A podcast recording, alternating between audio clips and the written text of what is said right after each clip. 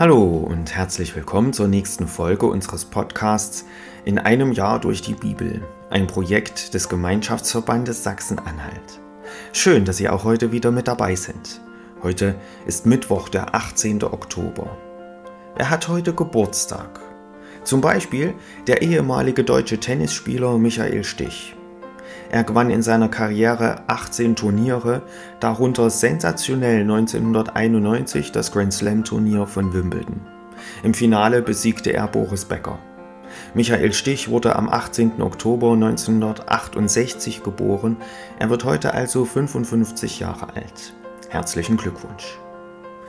Was ist in der Geschichte an diesem Tag passiert? 18. Oktober 1813. Während der Völkerschlacht von Leipzig haben Napoleons Truppen ihren Gegnern nicht mehr viel entgegenzusetzen und müssen sich in die Stadt zurückziehen, die sie am nächsten Tag mit herben Verlusten räumen müssen.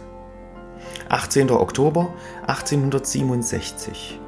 Die USA haben Russland Alaska abgekauft. Nun wird es in einer feierlichen Zeremonie übergeben. 18. Oktober 1977. An diesem Tag gibt es mehrere Ereignisse, die in direktem Zusammenhang stehen. Um 0.05 Uhr mitteleuropäischer Zeit stürmt eine GSG-9-Einheit des Bundesgrenzschutzes die entführte Lufthansa-Maschine Landshut in Mogadischu. 86 Geiseln werden befreit. In der Justizvollzugsanstalt Stuttgart-Stammheim erfahren die inhaftierten Terroristen Andreas Bader, Gudrun Enslin und Jan-Karl Raspe davon und begehen Selbstmord.